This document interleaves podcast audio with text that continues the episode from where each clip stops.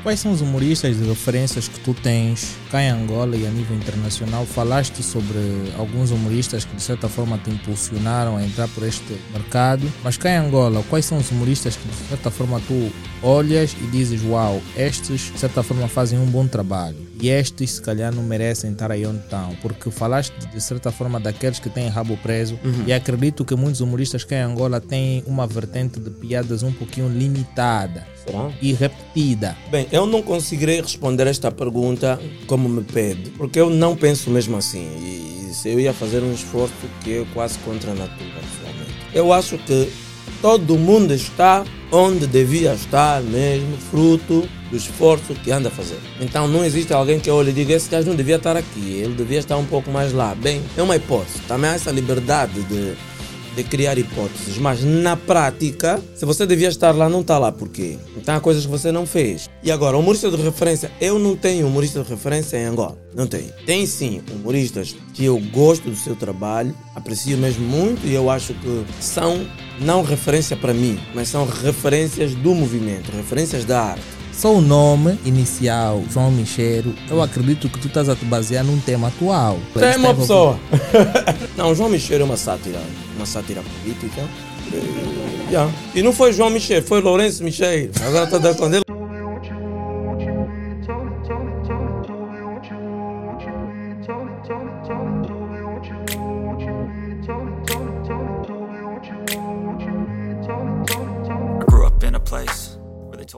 What Yo, vamos começar mais um episódio. Hoje eu tenho o prazer de apresentar-vos um convidado muito interessante que é o Orlando Capata. Ele que vai falar-nos um pouquinho sobre o mundo do humor e ele de certa forma tem nos enchido de risadas, não só pela internet, mas sim também como eventos presenciais que vocês têm presenciado. Hoje eu tenho o prazer de estar no set de gravações com o Marcos Antônio, que está nas câmeras, que de certa forma tem dado esse todo o suporte, dizendo que esse podcast só é possível graças a três empresas que vocês já têm conhecimento. E para mais informações sobre as mesmas, vocês têm nas, nas descrições exatas. E vamos lá de direto ao assunto. Vou desejar uma boa noite ao nosso convidado. Boa noite, muito obrigado. Epá, por Obrigado. ser o humorista, tu és muito à vontade. Já vi aí ah, alguns vídeos seus. Parece que não estás no set, mas estás. Não estou, que isso, tem que estar. Eu acho que a vida, a vida é muito séria para levarmos ela muito a sério. Não, Os humoristas têm sempre essa tendência. Não, não. Ok, essa é a visão de quem está fora, mas na verdade os humoristas são os mais sérios que existem. É que descobriram que essa vida não é tão séria quanto parece. Mas a seriedade também depende do ponto de vista de cada um. Sim, vamos entender como seriedade, por exemplo, eh, o uso da lógica e do racionalismo, ou seja, a aplicação da lógica e do racionalismo em todas as esferas. Mas vamos lá direito ao assunto. Quando é que tu descobriste... Já não tínhamos ido direto ao assunto, não. Essa é a segunda vez. Claro. estás a ver? Olha, entrevistar os humoristas é uma coisa chata. Estás Não, a ver? vamos no gozo, E complicado, né? Porque, porque eles estão sempre de forma felizes. O Helênio gosta dessa parte, porque muito tempo ele ficou sério no set. Yeah, yeah. E ter um humorista de referência nacional é uma coisa muito importante. Porque eu, quando estava a entrar, um amigo meu disse: Pô, tu tens Orlando Capata aí no estúdio, mano. Tu Não tens sei. que fazer perguntas sérias.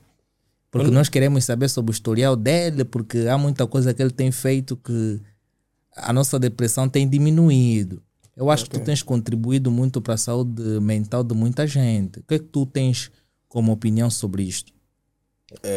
É que primeiro agradeço, mas não é intencional. Não é intencional. Na verdade, hum, o humor para mim funciona mais como, primeiro, eh, um meio de terapia pessoal. E em segundo lugar, foi uma descoberta de um propósito meu. Uma das coisas que é a minha essência enquanto ser humano. Não se trata muito dos outros. Agora, quem fica feliz com isso, é pá, conseguiu. Senão, não tem Mas eu acho que é interesse. gratificante quando tu representas algo e de certa forma outras pessoas têm gostado Sim, daquilo que tu fazes. sim. Porque sentes que estás a resolver alguma coisa ao longo do tempo. É em certa medida. Já houve um tempo que o humor para mim era um instrumento de ativismo social. Ok? Mas hoje confesso que não. Hoje já não. Mas quando é que tu descobriste a arte de fazer as pessoas rirem? no teatro. Isso foi. Pronto, descobrir a arte, na verdade, isso. Eu tenho contacto com, com humor. Penso que desde aí, 93, 94, 1993, 94, eu já tinha contacto com, com eh, trabalhos de Eddie Murphy. Do, tinha um, um programa. Estamos a passar agora. Um grande amigo do Eddie Murphy. Que tinha um, pro- eles fazem o filme Um Príncipe em Nova York. Ok. O, o homem que faz o. Poças, pá, está-me a passar o nome dele, meu. Mas pronto. É- Ele é que tinha um programa de televisão, um talk show que era muito visto. E eu tive contacto com o humor exatamente neste tempo. Agora, eu fui a fazer, foi através de teatro. Eu fazia teatro e sempre pesquisava. E aí um dia tropecei na, na, na, na- expressão stand-up comedy. Fui atrás, desde 2008, comecei a ler, ler, ler, procurava coisas. Também era, não tinha muito, mas já havia. E humoristas também do Brasil, especificamente o, o, Rafinha Bastos, Danilo Gentili, o Fábio Lins, e depois também. Não, Fábio Lins, já. Leo Lins foi um pouco depois. Enfim. E em 2011, eu estava a dirigir uma companhia de teatro. Os atores falharam comigo. Eu subi e fiz duas horas de show. Ponto. E daí eu disse: não paro mais, vou bazar. E sou humorista até hoje. Mas tu disseste que começaste em 1900 e tal Não começar, não, ter contacto com. com humor. Ok. Yeah. A- O humorista que eu estava lá atrás, desculpa, não esqueça, é o Arsenio Hall. Ok. Arsenio Hall Show. Yeah. Não, porque eu tenho até esse filme, O Príncipe de Nova York. Yeah, Uhum. É uma coisa interessante. É representado por um black. Dois blacks. Yeah, dois blacks. Três, Três com o pai dele. Ok. Quatro com a irmã dele. Está tá aumentando cada vez. Não, está diminuindo. Né? Estou no gospel. Mas vamos lá, tu, tu tens lembrado a primeira comédia que tu criaste? Qual é a história por detrás da primeira piada? Ok. São duas perguntas em uma, com todo o respeito. A comédia é uma, a piada é outra. Sim, vamos lá na piada. Não me lembro.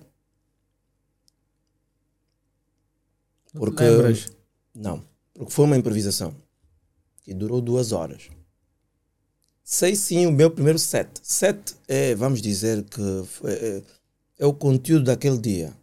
O, o conteúdo, sim, até hoje eu, eu atuo isto quando subo ao palco, em homenagem mesmo à minha carreira. O título era Peidos e Cheiros Maus da Boca, uma cena assim. Mas por que esse tema? Porque eu precisava despertar as pessoas do comportamento das pessoas que têm mau hálito. O mundo precisa saber.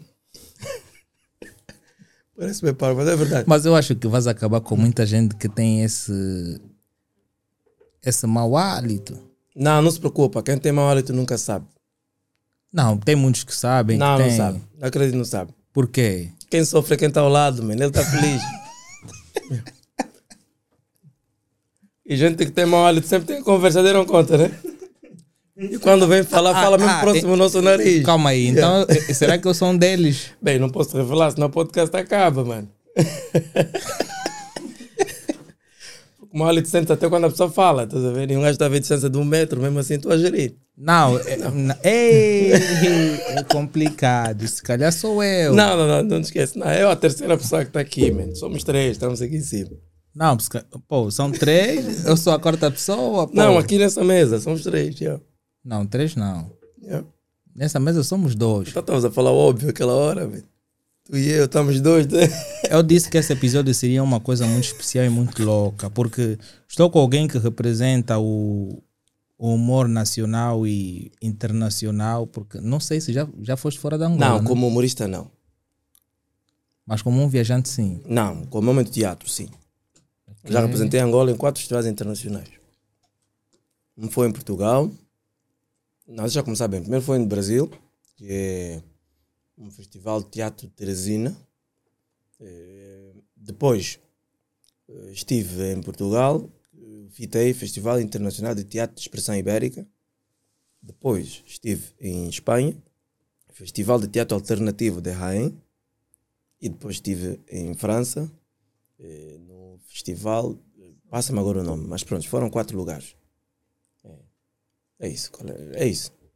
Mas quando tu vais para um evento, como é que tu preparas, não é, as tuas piadas para, para, para com a população que vai lá estar no, no evento? Porque parece que é uma coisa fácil, mas não. É uma coisa difícil porque fazer alguém rir, para além de ser uma terapia, é algo que não é espontâneo, não é?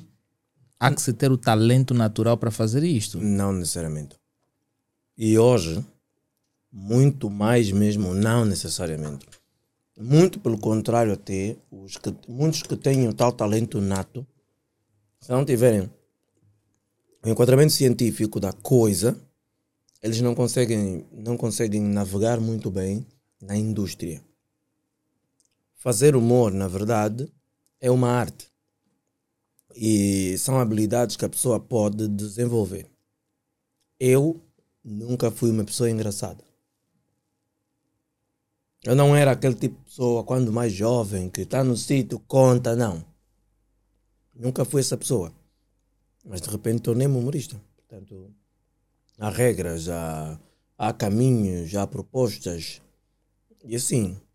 Agora, a forma de preparar uma apresentação tem muitas. Porque também há aspectos que são muito pessoais, muito. Como é que chama? Não? Subjetivos. Há show em que eu já fui sem nada assim na cabeça. Show que eu, que eu fui e tinha sim, senhora, o que- o que eu ia fazer na cabeça, mas não estava elaborado. Tinha só, não. Primeiro vou falar sobre o pão, depois vou falar sobre a água e vou terminar falando sobre os esgotos. Prontos. E chegas lá, começa a desenvolver. E também tem shows que este é que é o ideal para a indústria, que é a mesma cena em que tu escreves, as piadas estão certas, estão ali. Não, tenho 12 piadas. Tu sobes, contas a primeira, contas a segunda. Vais estar a chegar na décima segunda. Pessoal, muito obrigado. Esse foi o meu tempo. E vais. Portanto, não existe um único método. Pelo menos comigo. Mas como é que é esse processo de criação? Como é que tu crias? Aqui é que é muito interessante. O meu processo de criação varia porque eu tenho uma base que, graças a Deus, permite-me começar coisas do fim para o início, do meio para o fim, depois volto ao início, do princípio vou para o meio, vou para um fim, vou para o meio. Tenho essa possibilidade que eu ganhei do teatro, ganhei da música, tive mestres também muito bons, hum, também fiz trabalho como palhaço, isso tudo entra.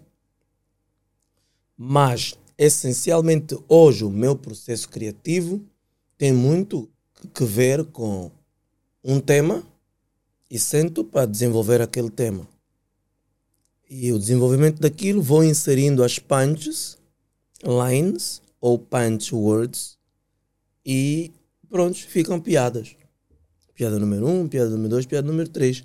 E há momento, ok, posso fazer, por exemplo, fórmula, calma, esse assunto vai ser assim. Ah, aqui tem um espaço para eu contar uma história. Vou criar uma história, vou enxertar aqui para sublinhar esse momento. Ah, essa história tem um momento assim. Vou fazer act out então. Vou atuar. Ou seja, quando eu estiver a falar sobre isso, vou imitar mesmo a voz do X. Quando eu estiver a falar sobre isto, vou imitar o corpo dele. E enfim, vais, vou incorporando. Mas eh, muito poucas vezes o meu processo criativo é daquele tipo te vem uma coisa, não, é mesmo quase sempre elaborado, eu sei bem o que, é que eu vou fazer a seguir. Ainda que para muitos pareça desfasado, pareça não fazer sentido. Parece que, que acabou, tipo, criei uma expectativa e no fim não é. Às vezes a piada é mesmo aquela. É, de é causar desconforto, tipo, terminar e dizer, uou, tipo, eu queria mais, mas esse gajo, ele até começou bem, às vezes é intencional mesmo. Mas isso é o meu nível. Mas dizem que normalmente ao longo do tempo a família tem influenciado muito sobre os aspectos não é, da nossa carreira. Sentes que há traços familiares, não é? há ligantes da família que influenciaram para que tu sejas hoje uma referência nacional? Epá, sim e não. Em princípio, não. Porque não tem ninguém na família que eu vi e disse, ou seja, eu ia ser, ia ser fixe se eu fosse também como esse senhor, como essa senhora, enfim, não. Agora, estando a fazer esta carreira, hoje já também com a idade que tenho, olho para o meu pai e eu começo a encontrar nele, sim senhor, uma veia cômica. Como é meu pai, é mais fácil eu pensar que terei herdado alguma coisa dele. Yeah. Mas sentes que a tua família, como é que ela lidou com, com o processo de tu hoje seres humorista? E a família normalmente tem aquele desejo de que os filhos têm que seguir por uma margem, escola, casa e amanhã trabalharem por uma outra coisa diferente.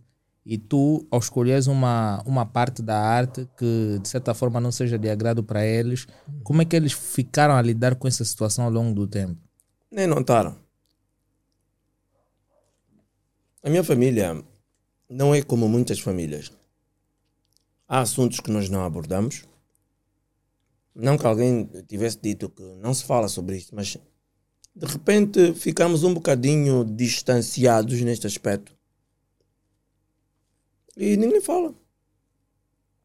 Eu só sei que eu ganhei um bocadinho de, de independência quando aprovo para a quinta classe. A quarta classe eu estudei aqui na zona da Samba, eh, na escola 28. É, por acaso é um pouco próximo daqui, né? Claro. Hum, estudei aí até a, quarta- estudei até a quarta classe. A quinta eu já fui estar no Alacanini. Logo, a minha mãe vendia, vende até hoje aqui na Praça do Xabá, é uma praça que está atrás desta, desta escola. E o meu pai fazia eh, cadeiras, mesas, bancadas. É, marceneiro. Bancadas. E ia vender exatamente na praça também. Então, eles controlavam-me, a mim e ao meu irmão. Mas quando aprovo para a quinta classe, eles já não nos podiam controlar. E foi aí onde eu comecei a sentir que realmente eu tinha inclinação para a arte. Mas eu não percebia. Eu reprovei dois anos na quinta classe, dois anos é isso, porque eu ia para a TPA, eu ia para a rádio, participava do Calão da Piô, participava do Carrossel, bem feliz da minha vida. E abandonava a escola. é. E depois meus pais me chamaram a ter você, cuidado. Mas era mesmo assim, apanhava surra, mas no fim do dia isso era muito maior. Eu também não podia explicar.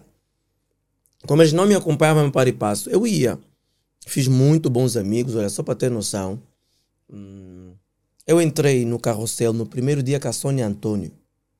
Eu era do núcleo do carrossel. Quando o Yuri da Cunha canta, mas o amigo é, mãe, seja como for, aquele grupo de crianças que está atrás que vão cantar sobre. Eu estou aí, mano. Yeah, eu estou aí, mano. Yeah. Só para ter noção. Yeah, e depois também no Calanda pior. Então, tive que tomar um pouco de juízo, porque na verdade eu nunca fui um aluno não aplicado. Só para ter noção, eu falo inglês desde os seis anos. Eu estava assim, em paralelo, a fazer um monte de coisas, mas essa coisa era muito maior. Então aprovo para a sexta. Quando vou para a sétima, não.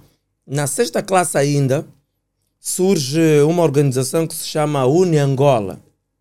Eu acho que até hoje existe, mas ele terá surgido neste ano. E Uni Angola vai para Angola Canine e criam atividades culturais. Chega o dia do educador, em novembro, eu junto os cambas e escrevo uma peça de teatro. Não sei onde é que eu tirei aquela ideia. Escrevi uma peça de teatro e tentamos fazer aí para homenagear os professores. Foi a minha experiência com teatro. Foi podre, não sei como é que foi, enfim, acho que terá sido podre. No ano seguinte, quando eu vou para a sétima, no Angola Quiluange, eu ia, eu ensaiava lá um grupo de teatro, o grupo Tua Futuca. Eu a passar pelo auditório, vejo-os a ensaiar, entro, aquilo agradou-me de uma maneira tal, entro, sento, fico a assistir, e depois no fim vou perguntar o que é que eu posso fazer para fazer parte também. Me disseram para tens que assistir durante duas semanas sem faltar nenhum dia. E eu cumpri. Era um teste. Yeah. Cumpri isto e reprovei. Novamente. Faltaste em um. Na sétima. Diga, diga. Não, faltaste em um do. Reprovaste na escola. Reprovei ou- na escola. Entrei no grupo de teatro e reprovei na escola. Eu reprovei, voltei a reprovar na sétima.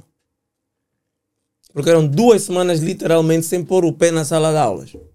Ok. Mas eu- assistir o evento ou passar todo o dia? Era assistir o evento para depois então ver se podia ser admitido. Fui o evento- admitido. o evento começava aqui horas? Era ensaio. Começava às Ok. 15 horas e ia aparecer até 17, 18 horas. Mas tu estudavas em que período? Da manhã? Eu estava tarde. Ai, Eu entrava às 13, então fazia questão até de não entrar mais na sala. Ficava já lá embaixo e aí depois eu escondia também a roupa, a bata, tudo, para que no teatro não soubessem que eu era aluno da escola. E foi mais ou menos assim, reprovei. E foi onde eu senti que realmente isso era uma coisa que me interessava. No ano seguinte, fui expulso desse mesmo grupo, por, mais ou menos por essa razão e também porque eu era muito fraco. Não estava a desenvolver no ponto de vista deles. Mas afinal de contas, estava a acontecer uma coisa muito maior dentro, não era fora. Eu era um indivíduo muito tímido, sim, mas eu estava a encontrar ferramentas que estavam a fazer sentido na minha vida. No ano seguinte, já fora da escola, eu entro num grupo de teatro próximo ao meu bairro. Como eles estavam a começar, eu já tinha um ano de avanço do, do anterior. Então há coisas que eu já conseguia fazer com perfeição naquele lugar onde as pessoas já sabiam que esse gajo faz teatro. Ok. E naquele mesmo grupo, no primeiro dia que eu entrei, fiquei já vice-senador. Vocês não estão bem a ver? Diretor daquele mambo. Daí foi só bazar. Yeah. Foi por causa disso que eu lia muito, investigava muito, pá, pá, pá, pá. Depois fiz jornalismo no médio. Ao entrar para a universidade, abro a escola de artes. Abandono a universidade, vou fazer a escola média de artes. Yeah. E daí é só bazar, mano. Vambora. Mas é é uma coisa muito interessante. De que forma é que sentes que o teu historial, não é, a tua vida pessoal influenciou neste bom humorista que tu te tornaste hoje? Bem, eh, o adjetivo faz-me um pouco de confusão ali, porque é subjetivo. Respeito o uso, porque quero entender que é assim como vês. Mas eu posso responder sem o adjetivo, para ser humorista que eu acho que sou, que eu sou. Eu acho que não fui eu quem escolheu o humor, eu acho que o humor é que escolheu-me. Eu acho que não há nada que está a acontecer na minha vida que esteja fora daquilo que estava orientado realmente para ser. Eu acho que eu nasci para ser isso mesmo, exatamente assim como sou. Por quê? Porque todas as vezes que eu tentei desviar-me, eu tinha conflitos comigo mesmo. Toda, assim, todas as vezes que eu tentei parar de fazer teatro, que eu tentei parar de ter contato com música, eu tive problemas. Depressão, eu já parei até a psiquiatria, mano. Estava a fazer lá consultas com o Dr. Jaime. Quem conhece o Dr. Jaime sabe que ele funciona, não sei se ainda funciona lá. É.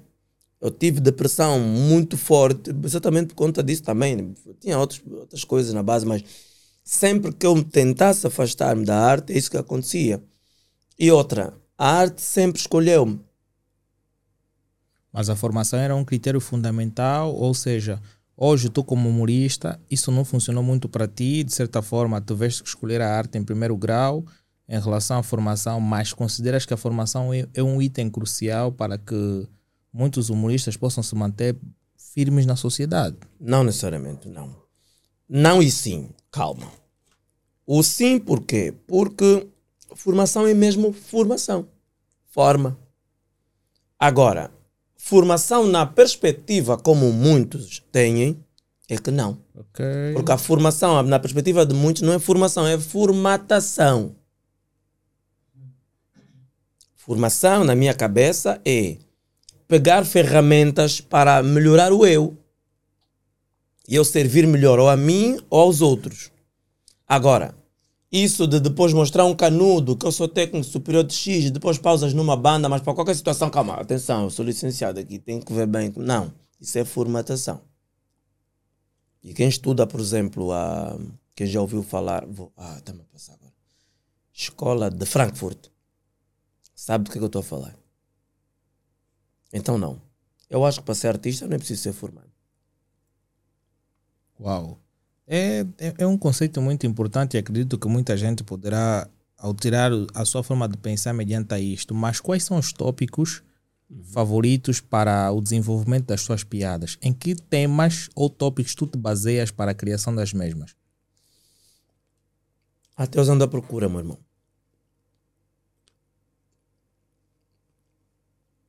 Eu acho que eu sou o gajo mais híbrido nesse momento em Angola. Porque, pô, eu vi um, um dos vídeos teus, pô, João Michero, mas só o nome inicial, João Michero, eu acredito que tu estás a te basear num tema atual. Em Angola. Tem isso uma tá envolvido- pessoa. Não, o, o Estamos a tema. falar tem- um bonito, muito belo. É quem? Não, não. Não, João Michel é uma sátira. Uma sátira política. E Eh, yeah. É uma personagem que representa figuras da política angolana. Ok. Yeah. Um Michel é um que tira matondelo em tudo, estás a ver? Yeah, então, Mas quando é que tu sentaste para desenvolver esse personagem? nada, foi na hora. E não foi João Michel, foi Lourenço Michel. Agora estou dando conta, é Lourenço Michel.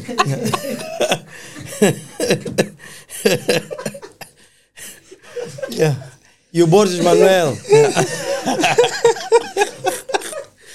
Você evita bem esse mamo. Eu mesmo passar para lá, vamos. Não, não, mas é tudo a mesma coisa. Não, João não é Lourenço, não. A quem é João e a quem é Lourenço. Mas quando. Pô. Mas por quê? Mas o, o que é que vocês tentaram passar neste personagem? Uma história. Uma situação. Na verdade, olha, hum, é especificamente deste número que as pessoas podem encontrar no meu, no meu canal de YouTube, né? Onde o Tiago Costa fez o papel do Borges Manuel e eu fiz o papel do Lourenço Micheiro. Vendo muito bem, não, não são. Calma lá. Eu não gosto tipo de áreas cinzentas, fica parece que estou com receio de falar do mambo. Não, eu gosto de falar. Primeiro, o presidente da República, João Manuel, isso, João Manuel Lopes, é isso, né? Lourenço, Gonçalves Lourenço. Hum, pelas faculdades que a própria Constituição atual o confere, dá-lhe espaço para fazer adjudicações diretas. E ele faz. Con- ó, contratos por adjudicações diretas. Faz. Eh, e ele é uma PEP. PEP é uma pessoa exposta politicamente. Portanto, não haverá mal nenhum. E ainda que houvesse, nós íamos fazer porque a arte transcende todas essas coisas que as pessoas criam ali do politicamente correto. A arte é arte. Então, o Lourenço Micheiro, na verdade, foi para gozar um bocadinho, brincar um bocadinho com o facto do presidente João Lourenço, por uma faculdade que a própria Constituição o, o- o- o- permite fazer, então ele faz contrato, ele permite contratos por adjudicação direta, mas há rumores de que algumas empresas que beneficiam disto são empresas onde ele tem uma parte de ações. Eu não tenho provas. Eu sou humorista. Eu não preciso da verdade. Eu só preciso de dizer, ah, ah, não a falar disso junto. Quem tira matondelo de um business que ele próprio também cedeu é Micheiro, mano. Não é nada, é. Mas, Então, mas ao longo do tempo isso foi eh, entrando muito para o humor, porque hoje em dia as pessoas relacionam muito os factos atuais diferente dos factos fictícios. ok. Porque anteriormente os humoristas cá em Angola criavam mais as suas piadas mediante assuntos que não têm nada a ver com a nossa realidade. E hoje muitos têm aproveitado dessa situação para criarem bons partidos. Uhum. Consideras que isso é uma boa vibe inicial a ser, a ser valorizada no momento, tendo em conta a nossa situação? Por exemplo, Lourenço Micheiro tem muito sucesso. Uhum. E o Borges Manuel, né? E o Borges Manuel para ser lançado. Diferente de alguém que vai criar uma piada fora do nosso contexto atual. Mas não, há aqui um aspecto que é muito importante ser levado em conta. Nenhum artista nasce fora do seu tempo. Eu ouço muita gente dizer esse gajo está muito à frente do seu tempo. Quem é artista sempre tem que estar à frente. Porque só há duas pessoas que realmente trazem desenvolvimento ao mundo. Só há duas pessoas que levam o mundo para outro nível. Quais? Só. É, eh, artistas e cientistas. Só. Pode tirar o tempo que quiser para pensar, mesmo você lá em casa. Se tiver outro, pode apresentar e quem sabe né, eu também vou aprender. Mas até agora, eu vejo que só artistas e cientistas é que tocam o mundo realmente para frente. Os historiadores, antropólogos e blá blá blá querem sempre saber o mais para trás possível. Sempre. Os políticos, isso é presente. A política é a gestão do Estado. Ponto. É como está agora. É como é que os dinheiros vão, como é que os bairros são, como é, é isso. E todo o resto está aqui dentro. Agora, cientista é que tira mesmo um tempo para pensar, calma, se já tem um micróbio que faz isso, então deve ter um micróbio que também possa fazer isso. Não, vou tirar um tempo, ficar no laboratório e cozinhar, eu acho que é possível. E daí faz, e as pessoas, oh, inteligência artificial, epa, agora, agora o mundo está assim, já mudou, já não é isso, é aquilo. E os artistas é a mesma coisa. Só que os cientistas, tal como os filósofos, eles chegam a estas experiências através da evidência, factos. Os artistas não, eles chegam através da hipótese, que muitas das vezes deriva de sonho, deriva da imaginação, deriva do e se. Mas é exatamente isso que é a arte. E a arte só existe porque a vida não é suficiente. Assim disse um indivíduo brasileiro. Então, a vida apresenta-nos um padrão. O artista é aquele que pega neste padrão, pega o padrão do passado e tenta pensar um padrão do futuro e cria uma coisa qualquer. E se todos na Assembleia. Me vem agora também, não sei. Todos na Assembleia de batom, todos de batom, vamos lá. Adriano Sapinala de batom. De batom? Yeah, para quem? Não sei também, mas imagina só, estás a ver? Não, é complicado. Para ti ou para ele? Vocês não vão se beijar, é só Não, imaginar. Não, imagina, não faz isso. Eu imagino uma mulher de batom do que um homem. Não, mas aqui, agora, hoje, dentro do como o mundo está, ao falar isso uma mulher de batom, você pode cair num comentário sexista e dizerem que agora tu. Mas o artista está para além disto.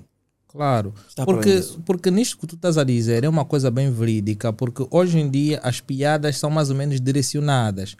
Porque se tu Sempre tiveres. foram. Sempre foram, mas há algumas pessoas que sentem-se mal ao referir mediante alguns gêneros.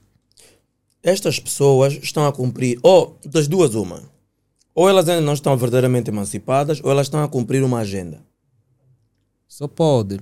Porque, porque algumas sentem-se mal porque não dirigir essa piada, porque é muito ofensiva para mim e tudo mais, porque eu não gosto, porque vou te processar e tudo mais. É uma coisa muito complicada e, e, e vocês que fazem esse tipo de situações acabam por ficar muito limitados e quando não são limitados, vocês são sobrepostos a passar por situações desagradáveis. É normal. Se assim acontecer. Mas o que é importante deixar, a ideia que é importante deixar-se passar aqui é que tudo isto está abaixo da arte. Já alguma vez tu fizeste uma piada para com alguém e ele sentiu-se tão mal que levou para uma outra vertente? Sim, já. Mas também acho que não foi competente para levar tipo, a um tribunal ou que. E se fosse? Infelizmente, se fosse, seria muito bom. Eu acho que eu seria muito mais seguido. Eu acho que até um boi de seguidores, mano. Porque eu ia ganhar, eu ia ganhar. Nem ia precisar de advogado. Consideras que tu sozinho poderias conseguir te defender? Não, sozinho não. Sozinho não. É o advogado, o advogado Não, é que quer fazer. Só não ia ter advogado. Eu, minha mulher, meus filhos, estamos ali. Sabe? É possível, mas eu acho que nunca ninguém fez isso, né? Tipo, eu dispenso o escritor de advogado. Eu, meus filhos, estamos aqui. Como eu sou bom pai, eu não sou sim. Se eu sou bom marido, eu não sou. Então, man. Mas quantos filhos tu Hum. tens? Eu não gosto muito de falar desse lado, mas tá, vou falar assim. Eu tenho dois. Dois. Yeah.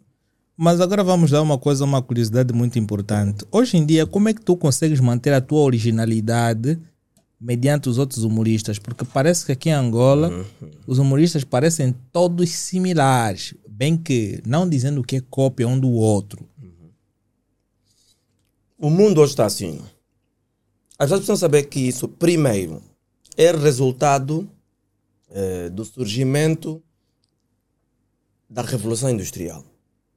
A Revolução Industrial, muito para além daquilo que muita gente pensa, que é de produção em massa e blá blá blá, eh, máquinas, não. Aquilo também produziu um efeito nas cabeças das pessoas, que é mesmo de cópias é de acompanhar a um movimento, a uma era. confesso-te, a única coisa que eu faço para manter-me original é conhecer, ao ma- quer dizer, procurar sempre saber quem eu sou. E identificar sempre, colocar sempre aí em cima os meus valores, a minha visão das coisas e, essencialmente, o meu conceito de sucesso. Eu considero-me um gajo extremamente bem sucedido. Só que na perspectiva de muitos só se vê a questão material. Ok. Yeah, mas se Angola não fosse. Ou seja, olha, se Angola fosse já já um cenário com uma indústria realmente de entretenimento, esquece, mano, seria quase bilionário. É só isso. Então eu não tenho que me preocupar, porque também eu às vezes analiso o sucesso de muitos, eh, de- de- de- né, o, o sucesso de, algumas pessoas, sem desprimor a eles, mas é um sucesso que não me interessa. Mas o que é que tu achas que falta para tu atingir esse patamar? Nada, mesmo só. Eu só vivendo. Tá me basando. Vivendo consegues Acima, chegar lá. Sim. Mas ainda assim, porque tu podes viver até 100 anos e não conseguires ter o mérito próprio. Mas esse o problema é pensar que alguém tem que vir e validar. É aí onde está o problema. Mas é ali onde supostamente vai te dar aqueles créditos finais para tu se tornares um bilionário, não? Não, não. Mas porque tu hoje, de certa forma, tens feito uma outra coisa que vamos falar por aqui, Uhum. que de certa forma tem te dado um determinado impulsionamento. Sim. Mas é, eu não tenho eu não tenho rabo preso, é isso. Na verdade é isto. Eu não tenho rabo preso. Eu quando falo que eh, se Angola fosse, é só porque aqui tem um formato de sucesso que no fundo, no fundo, tu vais ter o rabo muito preso. Rabo preso tu podes ter, é tranquilo. Aliás, aquele que pensa que é livre é o maior escravo, né? Mas pronto, o rabo não precisa estar assim tão preso. Até o ponto de, na hora de eu criar, vai aparecer um cota qualquer na cabeça e eu dizer, não vou apagar, não, isso aqui o cota não vai gostar. Isso é que não. Eu isso é que não me permito mesmo. Tanto é que a pessoa, quando começa a falar e eu já sinto que está a tentar colocar-me numa caixa, eu entro num processo de desconversar. E fica, parece que estou burro, e aí você já vai perder o interesse em falar comigo. Mas esse gajo, e aí acabou, já não falas mais.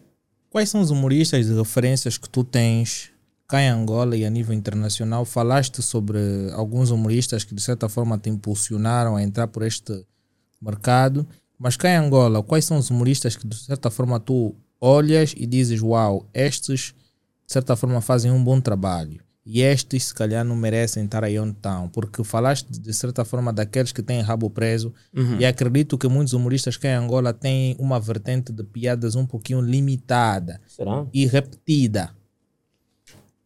Bem, eu não conseguirei responder esta pergunta como me pede, porque eu não penso mesmo assim. E, e se eu ia fazer um esforço que é quase contra a natura, pessoalmente.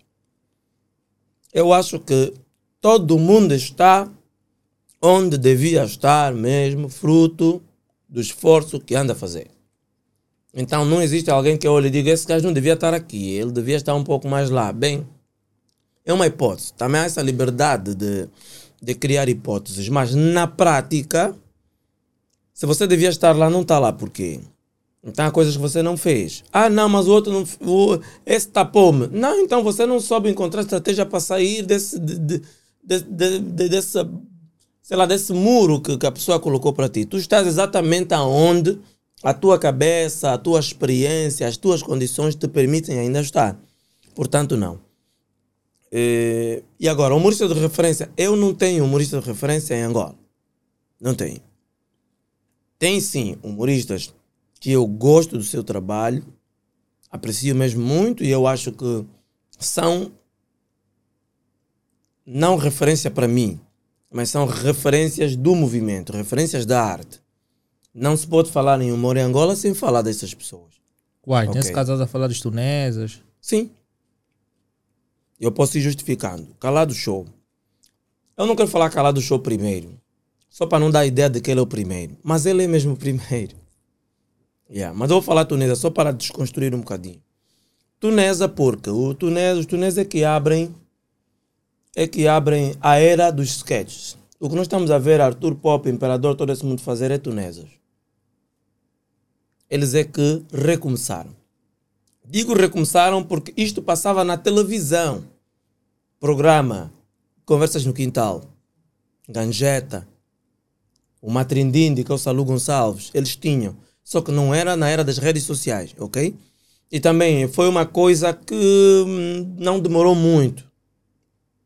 Passou muito tempo sem acontecer nada e quando ressurge esta arte dos sketches foi com tunesas. Então eles abriram o mercado, abriram caminho nisto. Para além de outras coisas, né, de outros shows em palco, o formato deles até hoje vinca. Foi através dos tunesa que começaram a surgir duplas e trios. Surgiu o trio Rir por causa dos tunesa. Eh, os agentes Formigas e a Papi, essas duplas, mesmo que não assumam, mas nós sabemos que é um formato que quem introduziu foram os tunesa. Portanto, referência sim. Calado. O calado é que abriu o mercado humorístico para o humorista ganhar dinheiro graças ao calado. Ponto. Ninguém ganhou dinheiro com humor profissionalmente antes do calado.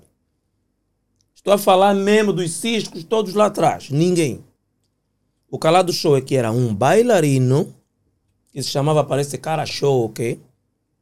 Mas que contava muita piada e que ele tinha que aproveitar oportunidades em eventos de cantores, ela quer pedir também uma oportunidade. Epá, eu, mas veio, não demora, então faz aí um minuto. Ele rebentava naquele minuto e depois o pessoal pedia mais, depois dizia, não, calma, agora já é para se pagar também não. Por que, que a Iola faz X tempo e eu que estou também a fazer também quero X?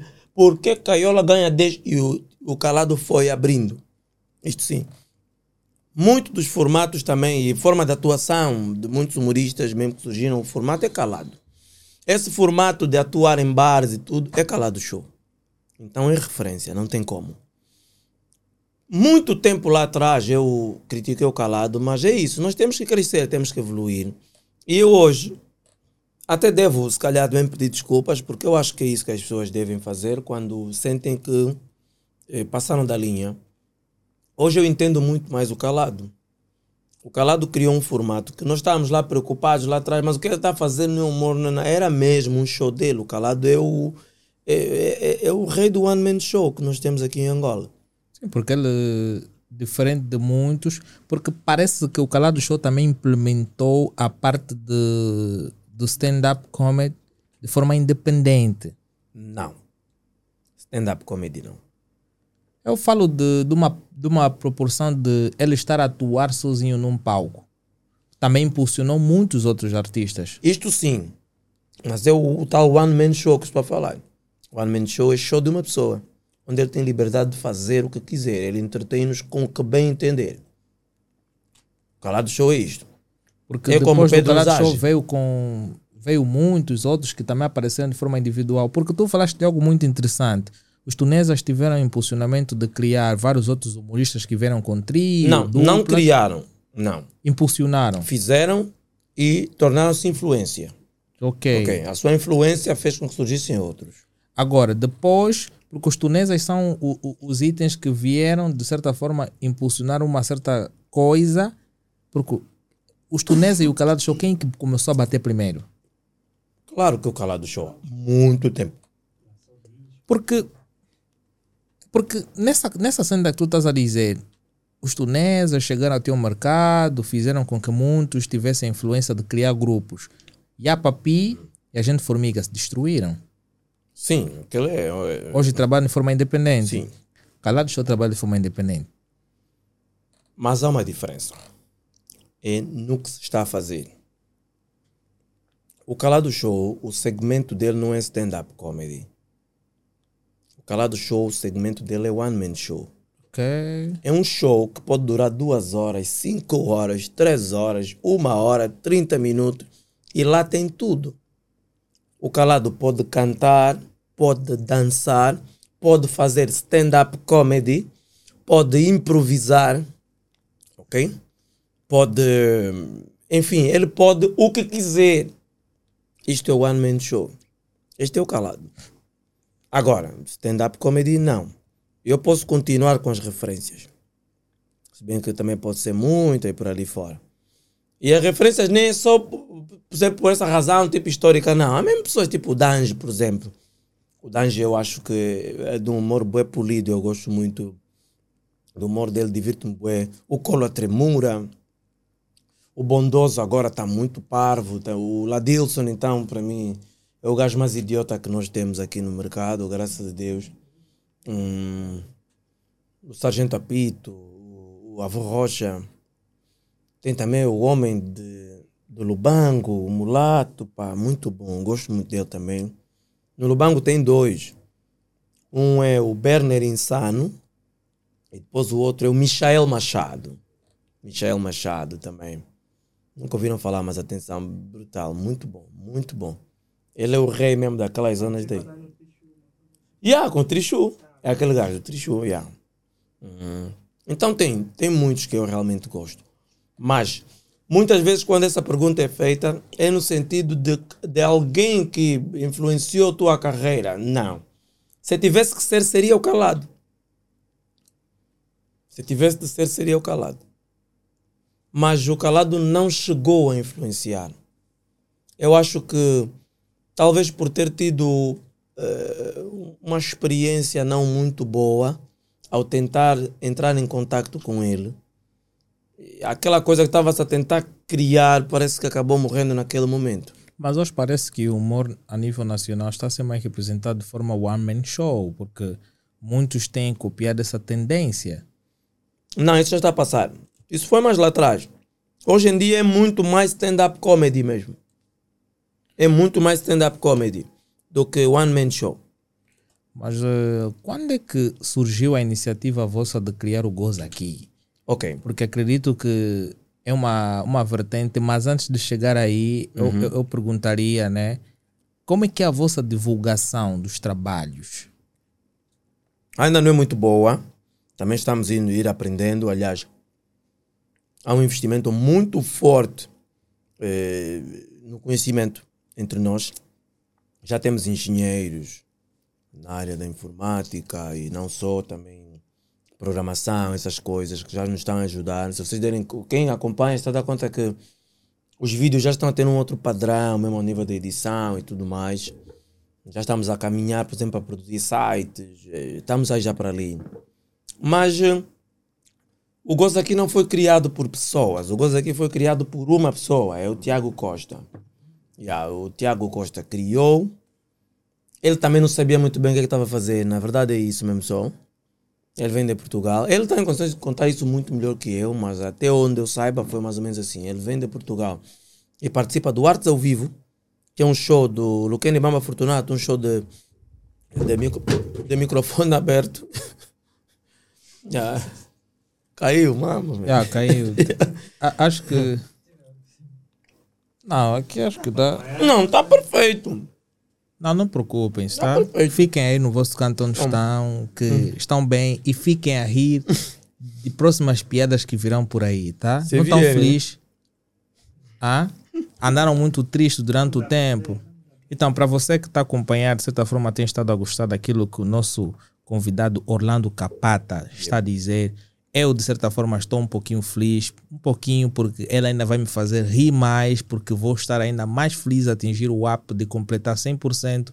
E acredito que tu em casa estás à espera daquela piada que ele vai soltar aqui, mas se tu quiseres, é bem fácil. Ele vai dizer a referência onde ele tem estado a organizar os seus eventos e tu vais para lá, como tudo, organizas a coisa que é o teu bolso, pagas e tu vais sair daí feliz, ok?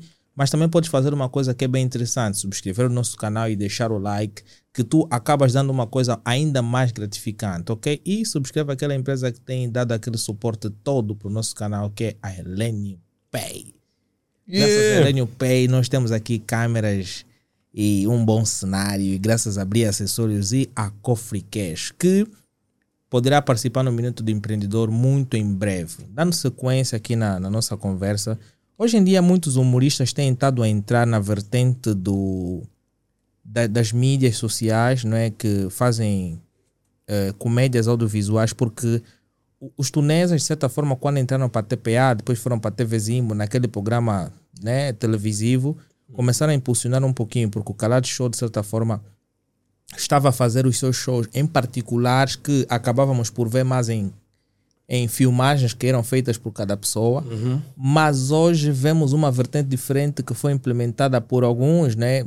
Alguns menos sucedidos, depois veio na Revolução o Imperador, o Arthur Pop, hoje o Nanter. O que é que tu tens a dizer sobre isso? Porque o Goza aqui também influenciou bastante sobre isso. Bem, um todo é feito por todos. Às vezes nós erramos ao pensar que eu sozinho, eu que fiz, deviam. Não, não. O Arthur Pop Imperador, eles são resultado de, de, de- muitos trabalhos que já foram feitos lá atrás. Por exemplo, o Formiga tinha começado. E não é que outros foram mal sucedidos, não. A única coisa que aconteceu é que Arthur Pop Imperador ultra atingiram mais números mesmo. Claro. Tiveram estratégias que funcionaram, tiveram deram resultados muito maiores. É isto. Mas os outros continuam a trabalhar e continuam também a ter resultados. Ponto. Agora, em relação ao Goza aqui, uma das contribuições muito fortes do Goza aqui para o humor angolano é que foi o primeiro a criar uma página, a, a, a- a despertar as pessoas, os artistas, de que se tinham de organizar na mídia. Tem que ter fotos organizadas, tem que ter vídeos. Prova disso é que, por exemplo, olha, os castings todos que aconteciam no passado eram todos fotos e vídeos tiradas da página do Goza aqui, porque ninguém tinha página. O Goza aqui, inclusivamente, é das páginas mais antigas que Angola mesmo tem.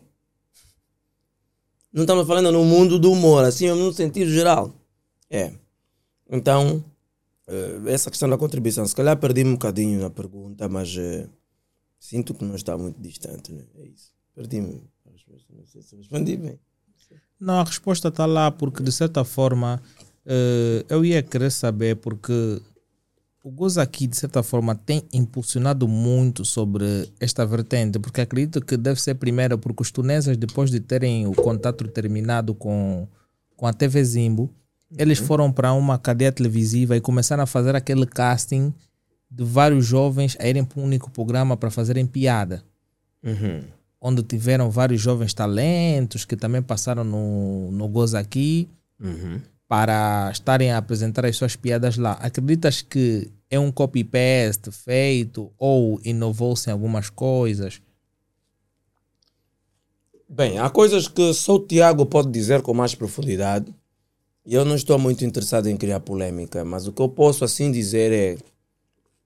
Este programa que se refere, que é o Tropa dos Tunesa, Claro. teve o apoio do Gozaqui. Provavelmente, e digo provavelmente porque aí não sei bem os meandros, provavelmente a negociação mesmo da ida daqueles humoristas foi feita com o Gozaqui. O cenário, todo aquele conceito, sentias que era mesmo Gozaqui. Claro. Eu não acho que terá sido uma cópia. Se calhar, não tenho certeza. Aliás, naquele tempo eu não era integrante do Gozaqui. Eu era convidado a atuar no Gozaqui. Mas ao que chegou-me, não tenho certeza, peço desculpas, mas o que chegou-me é que provavelmente aquele cenário estava mesmo ali por conta dos acordos que terão feito com a coisa parecida a esta. Mas como é que é feito o, o, o contacto com os humoristas para que possam participar no Goza aqui? Bem, Porque eu vejo organizarem temporadas, vários. Sim. Semanalmente tem sempre eventos. Como é que funciona aquele aspecto online, presencial? Há muitas formas que as pessoas chegaram ao gozo aqui. No início, foi o próprio Tiago que foi atrás dos artistas. Um por um. O primeiro artista que ele teve contacto, penso que foi Maestro, e mais um jovem chamado Mr. Nak, que hoje também não faz humor, enfim. E estes aqui iam chamando outros. Depois de ter esse time feito, um ou outro mais é que o Tiago foi à busca. Por exemplo, o Adilson era youtuber. O Tiago foi lá e convenceu que ele podia subir ao palco e fazer qualquer cena. O Dange, penso que tinha acabado de chegar do país, tinha acabado de se formar. E o Tiago convenceu também que ele tinha perfil, que podia subir ao palco, lançar umas barras. A Renata também, se a memória não me atrai, ela me atraiçoa melhor. como já tinha grande experiência de teatro e estava a vir também de- da Escola Superior de Artes Dramáticas e parece cinema também, se não estou em erro, eh, convenceu-a também a ser uma mulher que trabalha na área do stand-up comedy. Tanto acho que o início da Renata, ela não sabia mesmo nada, mas jogou-se. As pessoas sabiam jogar pedras, né? Mas ela estava mesmo num processo de desenvolvimento. Eu fazia os meus shows em vários lugares já. Já estava também no chá de caixinha e tudo. Tiago ia assistir os meus shows e convidava-me a fazer parte. Eu ia assistir, eu dizia, ei, tem boi de matumba, não quero. Claro que não, mas era mesmo isso que acontecia. Olhava, não, não é isso, não. A forma como eu faço, junto desses gajos, vai parecer que eu estou a fazer palestra, não vão me entender. Não vai, não vai. Mas ia lá de quando em vez, até que um dia, pronto, acabei ficando a fazer parte do elenco. Gozo aqui isso. Agora, outro pessoal já começou a chegar por causa do que via nós fazermos. Não, eu também preciso mesmo estar numa plataforma assim. Ligavam, havia castings. Todo esse pessoal, Arthur Pop, esse- esse- esses colegas todos. Graças a Deus respeitaram o mesmo processo. Fizeram casting, estavam ali. Depois entre nós criamos ali uma sinergia onde havia formações. Nós próprios dávamos a formação. Eh, Aquele que soubesse um pouco mais partilhava com os outros. E assim fomos. Agora, hoje, já mesmo como é um comedy club já, goza que já não é projeto. Eu até hoje, quando eu fazer projeto, já não é mais. Eu até já nem sei também que seja chamado de plataforma. Goza aqui é um comedy club. Angola só tem um único comedy club, chama-se Goza aqui Comedy Club. Já, então, funciona como uma casa de cultura, funciona como uma casa de espetáculos, como qualquer outra em qualquer parte do mundo. Tem os artistas que trabalham sempre com a casa, tem aqueles que a casa convida, e tem aqueles que aparecem e pedem, para dá-me só um minuto, dá-me dois, epá, damos aí. Se ficar uma cena fixe, convidamos outra vez. Se ficar muito fixe, como é? Você consegue aguentar um espetáculo de X tempo, vamos lá ver. Eh, auxiliamos aí numa coisa, epá, muda um pouco isso, tenta ver esse caminho, leia este livro, veja isso. Ora, tens que fazer uma formação e depois engrenam e vamos. Mas du- durante o tempo acredito que o Goza aqui apareceu inicialmente em relação ao programa na grelha. Sim.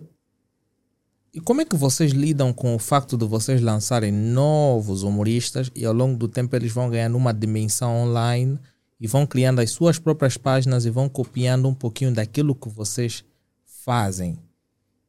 Este é mesmo o espírito. O espírito não é hegemonia, não é sermos um pedestal que as pessoas passam e digam sempre: olha, estamos aqui graças a. Não, não. O, o, o gozo aqui é mesmo, foi mesmo uma estrutura. Estou a dizer foi porque hoje até, o Ladison também já tem filhos que ele também cria. Então, a ideia era tão somente. Porque claramente havia barreiras naquele tempo. Tu não podias atuar no blá blá blá dos Tunesa, não podias atuar no Quartas Quente do Calado. Por quê? Há burocracias para isso? Não, porque eles assim entendiam e cada um é dono do seu show e é livre. E eu não estou a dizer que tu não podias, porque eu atuei. Mas você não iria atuar três vezes. Você não iria atuar todos os dias com os Tunesa. Você Mas iria. quais são os critérios que eles estabeleciam para, para um humorista estar naquele palco? Não, eu não sei. Eu não sei. Eu não sei, não os critico. É o método que eles acharam para trabalhar naquele tempo. Sim. Pelo menos comigo, eu tenho uma história com os Tunesa do teatro. E então nós nos chamamos pelo nome. Eu não chamo Cota Costa, como muitos. Isso é que muita gente às vezes não, não me percebe. Porque mas os cotas disseram: Não, eu não vou chamar os cotas ao Tunesa, desculpa. Eu não vou chamar. Eh, mas, em termos de idade, o único aí da minha idade é o Gilmário. Gilmário literalmente é da minha idade. Agora, todos os outros são mesmo meus mais velhos, mas nós não nos conhecemos nos chamando Cota Costa, Cota Tigre. Era sempre como é capata, estás bom? É, eu estou fixe, como é Costa? É, era assim, do teatro. Porque eles entram no humor acidentalmente. E acredito que também no humor não entra muita questão de respeito, não? Há o respeito, mas eu me engano de pensar que respeitar a outra pessoa é de chamar cota, nem sempre. Ok. Sim, nem sempre. Mas os outros, eu entendo que assim seja, mas sem desviar, né? Hum, Eu atuei uma única vez no blá blá blá dos Tunesa porque eu próprio falei com o Costa e o Costa disse-me: vem. Não houve burocracia, não houve nada. Ele até disse: não, vou falar, vou informar o outro pessoal do grupo e depois tu vens. E era no início da minha carreira. Lembra-me ainda que nos bastidores era assim, eles numa banda, eu noutra, entendo. E depois, antes de subir, o Costa vinha sempre me dar, "Tô, como é? Estás bom? Como é? Você não chega aí, depois começa a tremer, está cheio, você, como é que tá? Não, não, não, vou, vou, vou, tá bicho, não. Olha, você sobe. Se não tiver bom, fala assim, uou, não tá bom, tô embora. Eu não me esqueço disso. E quando eu subi, eles tiveram que alterar o set. Quando eu subi, eu fiz os meus 10 minutos que me tinham dado. Aliás, eu acho que cheguei a fazer menos. Deixei já aquilo. E está gravado, por isso eu não tenho que estar cá a me esticar. Está gravado isso. Eu, quando encontrar onde eu ponho mesmo na minha, no, no- meu canal. Deixei já aquilo no topo. Que eles já não começaram com, com a coisa que eles tinham preparado. Não é pro ini- porque às vezes o início é assim, assim fraquito e tal, para ir ganhando. Não, eles disseram, "Ei, já está ali, man, não vale a pena. Vamos já cortar essa parte e bazar. Yeah. Mas daí nu- nunca mais. Agora, no Student, eu nunca, do Calado, eu nunca atuei num palco do Calado. Não os critico. E também, eles vêm num tempo. O que é que tu achas? Será que é falta de talento da tua parte? A falta de tu não pisares um palco do Calado Show? Não. Porque tu pisaste o palco dos tunesas no blá blá blá. Sendo que o Calado também é um humorista de sucesso, por que é que não te convidou? Será que é falta de talento da tua parte? Não, eu acho que o Calado não tem que me convidar. Não, acho que ele É não equipa. tinha que me convidar, nem equipa, nem nada. Ele é livre. O show é dele. Mas Quarta- ele tem chamado vários humoristas para lá estar. Não, estás a falar agora. Eu estou a falar de 2011. Agora os tunesas também já não se ouve. Não se ouve como assim? Epá, acredito que já não se ouve naquela proporção que tinham antes. Sim, do mesmo jeito que você também não ouve mais, por exemplo, não ouve tanto mais dos Trapalhões. Mas isso não invalida o que fizeram. Yeah. Eu não posso e nunca vou participar de nenhuma estrutura ou estratégia que permita um assassinato de caráter ou que ajude a ocultar a história. Porque um dia também eu vou passar. Eu acho até que ainda não atingi um nível de visualização confortável que também um gajo diga, não, não, já estou mesmo numa posição fixe também. Com muita sinceridade e honestidade, eu acho que ainda não atingi.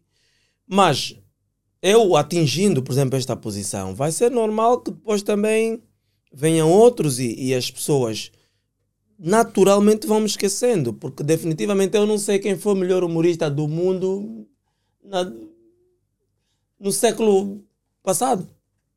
As Mas o pessoas, que é que tu tempo. tens feito? O que é que tu tens feito para atingir o sucesso hoje? Sendo em conta por eu vi, ouvi e tu tens um talento nato. Uau, merece estar lá no top 5. Mas O que é que tu ainda, tens não? feito? Pô, no top 5 depende do ponto de vista de cada um. Já, no teu top 5 não estou. Não, no meu top Vou ter que 5 tu estás mais, aí, em- humilde. acho que nos 5. Agora, Então não está o top 5, não? Claro, 5 nesse tá bom, 6.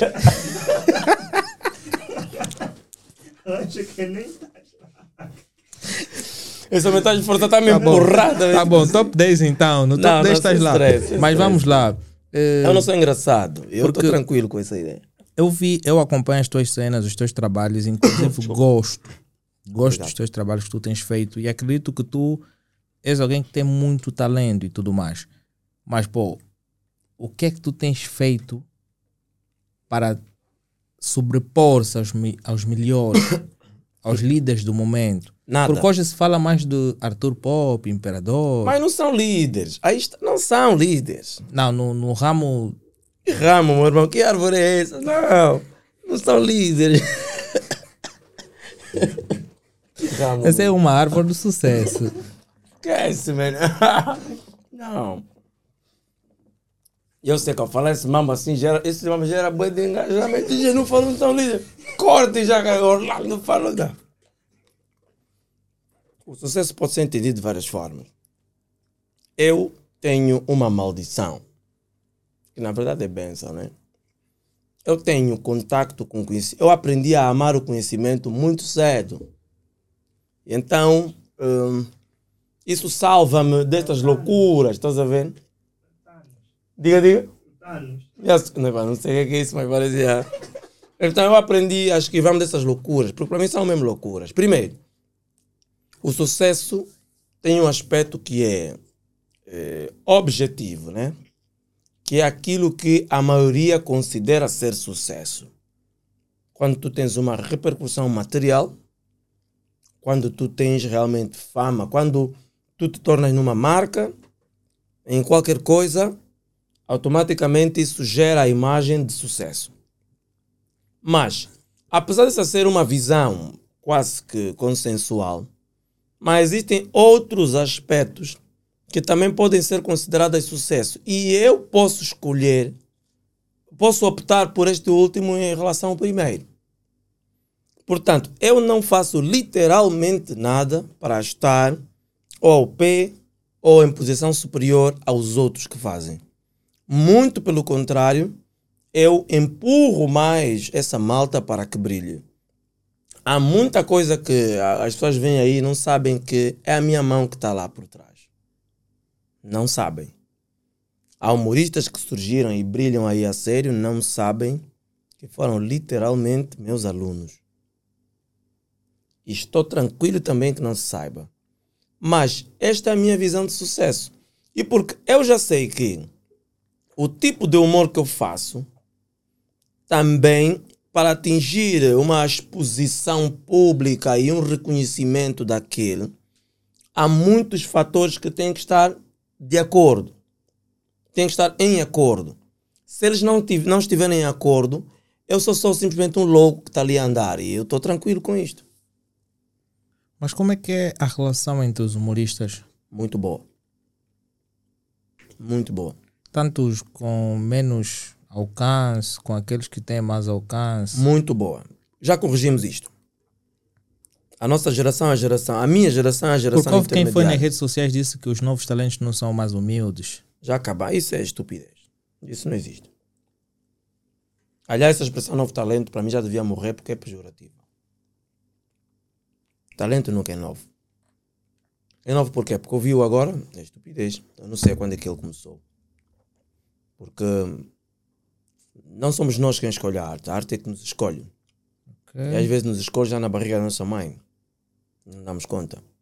A minha filha fez agora dois anos, mas ela tem um ouvido musical brutal. Brutal, mano. A minha filha ouviu uma vez, e tem um vídeo. Uma vez uma música, canta a seguir. Eu posso dizer, não, porque o pai estudou música. Talvez tenha uma influência genética, mas eu não quero ir muito para essa direção. Já tem aí qualquer coisa que é mesmo, arti que é mesmo artística. Então, há quem abraça a ideia de mostrar este talento aos 5 anos. Há quem mostra aos 17, há quem mostra aos 20, há quem mostra aos 50, aos 60. Então não existe novo. Existe.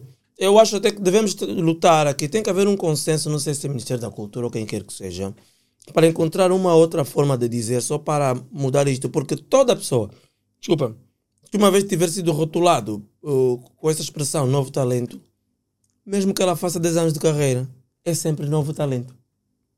É quase que uma maldição para, para a carreira. Mas em termos de eventos que são organizados, espetáculos de humor e etc. Cá, como é que tu vês? Porque parece que organizam-se mais espetáculos de música e etc. do que espetáculos de humor propriamente.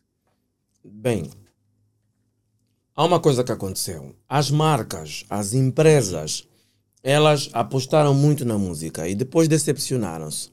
Só que elas não percebem que já têm outros, merca outros, outros artistas, outras formas de arte que também podem merecer a atenção deles, ok? E que vão lucrar mesmo, se calhar muito mais do que com a música e com muito mais certeza e menos loucura. A única coisa que acontece é que aquele que tem con- que tem eh, que tem o apoio de uma marca de peso, ele tem mais visibilidade. Mas os humoristas são das pessoas, a par da malta do teatro, são dos homens que mais espetáculos fazem em Angola. Ninguém faz mais espetáculo em Angola do que a malta do teatro. Para começar. A malta do teatro é que faz, sempre fez mais. Porque o teatro sobrevive de espetáculos ao vivo. Ele ensaia para atuar. Ponto. E acabou um espetáculo, já estão a preparar a próxima peça, já estão a ver qual é a sala onde vão levar. E depois vem o humorista. O humorista pensa num texto para apresentar, mas logo. Não é como um homem do TikTok que pensa um texto que é para depois fazer vídeo e depois editar. Não. O humorista ele pensa o contrário. Ele pensa para ir para o palco. Depois dele ver o resultado em palco, e esse mano vou pôr no meu canal, meu. é, Vai pipocar, vou cortar essa parte, vou pôr. Não faz mais. Agora o músico. O músico não. Até agora estão a mudar um bocadinho o quadro, mas até há pouco tempo era mesmo só ganhar dinheiro de borla, né? A fazer playback. Mas hoje em dia consegue-se ganhar, consegue-se viver do humor? Eu vivo do humor. Eu não estou a dizer sobreviver, vivo. Consegue-se manter uma boa estabilidade neste ramo? Eu vivo. Não, porque tu podes viver e teres o teu básico, mas consideras que tu podes realizar muito mais nesta arte para que tu possas influenciar outras pessoas a entrarem para a arte também? Não, essa é outra conversa. Mas do viver, é possível. É possível. Vamos olhar. Quando começaste a apresentar o programa, falaste que eh, o nosso podcast nós eh, podemos encontrar no, no YouTube, Spotify, blá, blá, blá. Não vou entrar muito aí na massa, né? Estamos a falar de Kumbo. Vamos olhar um Arthur Pop. Ele está nessas plataformas. Se calhar monetiza também no Facebook. Se calhar também no Instagram. Estamos a falar só isso. Que é renda passiva. Claro. Ok. Agora vamos entrar nos espetáculos. Vamos só fazer aqui um cálculo muito rápido. Imagina que para cada show. Hum? Sim? 0,004 vezes 1 milhão de views dá 4 mil dólares. Mais nada. Já está. Não, é Bem, o meu canal ainda. Tem muitas visualizações. Eu só mano. descobri hoje que já posso fazer dinheiro com o YouTube, então vou ok. Mas, é, vê, vamos imaginar uma coisa. O Tem que, salário. chamar, tem que chamar Helênio Pay. Não, vamos falar. O salário mínimo em Angola é de 30 e poucos mil kwanzas. Vamos imaginar 35 mil kwanzas. Nós temos, ou 38, acho que é 38. 33. 33 mil kwanzas. Pois. Imagina que para cada show que, que eu fizer me paguem 10 mil kwanzas. Que é um valor razoável. E nem eu que se cobra. 10 mil kwanzas. E eu na semana, até quinta até sexta-feira, eu tenho três atuações. São 30 mil. Sem sábado e domingo, 30 mil. Vamos fazer isso vezes duas semanas. 60. São 60. Vezes quatro semanas, são 120. Claro. Agora, não é? Eh, sem sábado e domingo, que é tipo casamentos, essas coisas assim. São 120 mil kwanzas. Vem o que eu re- o que o que está a render no, no Facebook, no, enfim, nessas redes. Consigo viver. Por 10 mil kwanzas, lembra? E não é 10 mil kwanzas. Você não vai meter por 10 mil kwanzas. Porque 10 mil kwanzas também é uma coisa bem complicada. Não é. E o engraçado também é que, de certa forma, também sou um pouquinho humorista. É que disseste que o salário básico são 33 mil e Angola tem aproximadamente 33 milhões de habitantes. Aí já, sai, já surgiu uma piada, não é? Pô, como é que alguém analisou o censo da população de acordo com o salário mínimo? Acho que aí surgiria algo interessante, não? É uma base que eu já estou a te passar. Não, escreve você, não? Não é você que teve ideia. Não. Já disse muito bem a grande filósofa Noite e Dia, não dá teu nome na outra. Pá, essa foi para fechar porque, pô, eu, eu acho que atingi o ápice. Ai, mentira, esse é falso, velho. Porra, que ápice que aconteceu, meu? Não, depois desta, Amigo. depois desta, eu aqui estou feliz porque, pô, eu estou a ver aí a minha direção artística, embora que um faltou, que é o Luciano Soma, está no sofá nesse momento Ok. a fazer alguns testes. yeah, então eu vou pedir aí pro pessoal, deixa algumas palavras para o público que acompanha não só o nosso canal, para aquele público que, por intermédio de ti, acredito que vamos ganhar muitos novos seguidores e isso será muito bom e que acho que nós também vamos tentar impulsionar um pouquinho, não é? Com os nossos poucos seguidores que nós temos, porque os 620 seguidores que nós temos para nós já são 620 milhões, porque todos vocês fazem parte de uma família e são muito importantes. E para aqueles novos que vieram ao longo do tempo, uau, vão preenchendo mais espaços, porque o nosso coração tem muito espaço. Eu tenho um coração, o Helênio tem um dele, o Marcos tem um dele.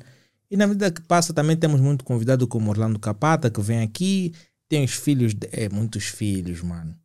Para além biológicos, tem os mais que vão no espetáculo, uau. E se tu queres aprender um pouquinho sobre humor, já sabem qual é a página que devem seguir, mas também atenção, nem tudo é de graça, porque ele fala bastante precisa de uma água ao lado, e a água não se vende de graça, porque em Luanda tem rio, né? Aí no Rio Kwanza. E até chegar lá são muitos táxis. Então aí qual é a palavra que tu queres deixar para para o teu pessoal? Olha, o que eu, tenho, o que eu quero deixar é uma palavra muito triste que vai trazer uma reflexão. Olha, o mundo está mesmo numa matriz. Yeah, isso aqui tudo que nós vivemos são coisas desenhadas por pessoas. E vai caber a ti escolher se queres abrir os olhos ou queres viver num conforto que a qualquer altura pode bazar. Então a dica que dou mesmo é é melhor perceber exatamente o que está a acontecer, porque eh, você não será manipulável. Eu sei que se calhar você ia esperar que eu falasse de uma cena engraçada. eh, Não, não, não. É mesmo sobre isto. A vida va- vale muito mais a pena e nós andamos a ser dirigidos para irmos para uma direção que não é a mais importante. A direção mais importante é da autorrealização, é de sermos pessoas que realmente se sintam bem. Quer dizer, o seu corpo sentir-se muito bem com a alma que tem, a alma sentir-se muito bem com o espírito que tem. Às vezes você não foi feito para estar na universidade, mano. Tá só a se matar, boy. Sai vá para uma direção que faça mais sentido para si. Eu escolhi o humor, abandonei a universidade, estou a pensar em voltar no próximo ano, mas para ir buscar já uma ferramenta que eu estou a precisar agora, que é gestão de empresa né, e marketing. Só estou a buscar isso. Se o professor vai vir, não vai vir, isso é problema dele. Então, gostaria que vocês entrassem nessa minha visão. E se quiserem saber mais sobre essas coisas, eu tenho a minha igreja, a Igreja da Salvação do Futuro. Vou deixar o link aqui abaixo. Vocês podem entrar lá, sejam bem-vindos. e isso é muito engraçado, porque tu também és o profeta. Não, não sou profeta, sou guia espiritual. No ramo humorístico. Não, não, humor é uma coisa. Porque tu também tens um, tens um personagem dessa natureza. Não, personagem é uma coisa. Aqui que eu estou a falar é mesmo na seriedade. Porque eu lembrei logo daquilo que tu estás a dizer, vi poças. É complicado. Não, mas, esse- essa, mas essa última parte não tem nada a ver com a questão humorística. É mesmo uma coisa séria. ok? Eu sou um, um- um guia espiritual místico.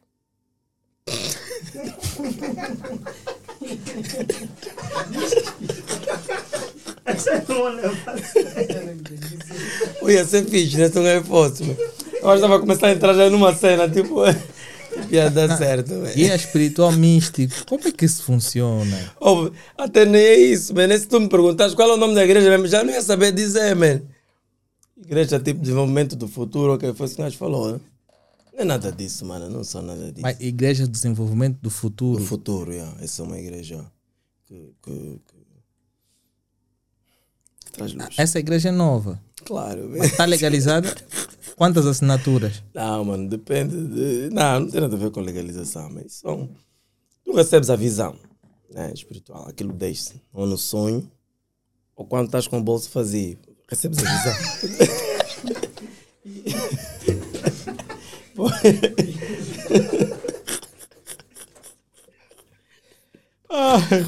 Ah, vai, vai. Não, não. Olha, nós estamos a apresentar um programa que até então é tão sério que fica nesse estado. Não. Epá, se for para apresentar um programa assim, que venham mais humoristas para nos causar esse momento. Claro Epá, não sei se já terminaste. Mas Não, mas estão de ainda- parabéns aqui. Eh, Estou a gostar muito de estar aqui. De facto, elogiar o vosso estúdio, a vossa dinâmica. Sinto que é mesmo uma coisa muito séria. Pessoal, sigam esse canal mesmo. Subscrevam mesmo. Porque tem quem gosta do conteúdo, mas quando dá conta já assistiu e nunca está a subscrever, tá vendo? Claro. Subscreva mesmo também. E não assista só um bocadinho, assista mesmo tudo, porque desta forma vocês estarão, primeiro, a crescer e, por outra, também ajudar o canal a crescer. Valeu, mano. Olha, isso é muito importante. Eu vou agradecer por tu estás aqui. Yep. É, eu acho que é um dia que eu me sinto realizado porque eu até então estava num ambiente e não esperava que tu aparecesses. Não, boa. Porque eu vi, pô, uma pessoa está num, num patamar diferente, porque são poucas as pessoas que mostram bom senso de cá estar conosco aqui. Então, eu, quando recebi a chamada e disseram que tu estás aqui, foi uma coisa muito gratificante para mim e dizer que o Helênio está de parabéns. Não só tu que aceitaste o convite, mas também dizer que o Helênio está de parabéns, o Marcos. O Luciano está tá a cumprir um teste. É um teste, também está na, na Igreja da Libertação. Estou a ver, mano. Yeah. De libertação do dedo retal. Yeah, yeah, dedo retal. Então eu vou dizer que a coisa que o nosso convidado disse aqui é muito importante. Não assista simplesmente dois minutos, assista o episódio completo ou então tire simplesmente 30 minutos para assistir. E se puderes, partilha também com aquela pessoa que é mais interessante, que poderá gostar desse conteúdo e também deixar um like e subscrever. Porque ao longo do tempo, tu podes a- a- assistir esse episódio e não gostar, mas existem episódios que poderão te chamar a atenção, mas também não tem como não gostar, porque se tu vas acompanhar esse episódio, faz uma coisa bem simples. Deu pause, pesquisa no YouTube, canal do Orlando Capata e você vai encontrar mais conteúdos também e subscreva também. Não faça o bom senso de, de subscrever o nosso canal sem antes subscrever o canal do nosso convidado. Obrigado. Porque se tu fizeres isso, estarás a ajudar não só o nosso canal, mas sim também o nosso convidado a crescer. Queremos estar juntos no mesmo patamar para quando amanhã nós estivermos num ambiente, a gente está a chilar num copo e copo e tudo mais. E não vou dizer as empresas que têm patrocinado, porque assim vai ficar uma coisa de surpresa, porque vocês vão ver na descrição. E vou desejar um até já para todos vocês.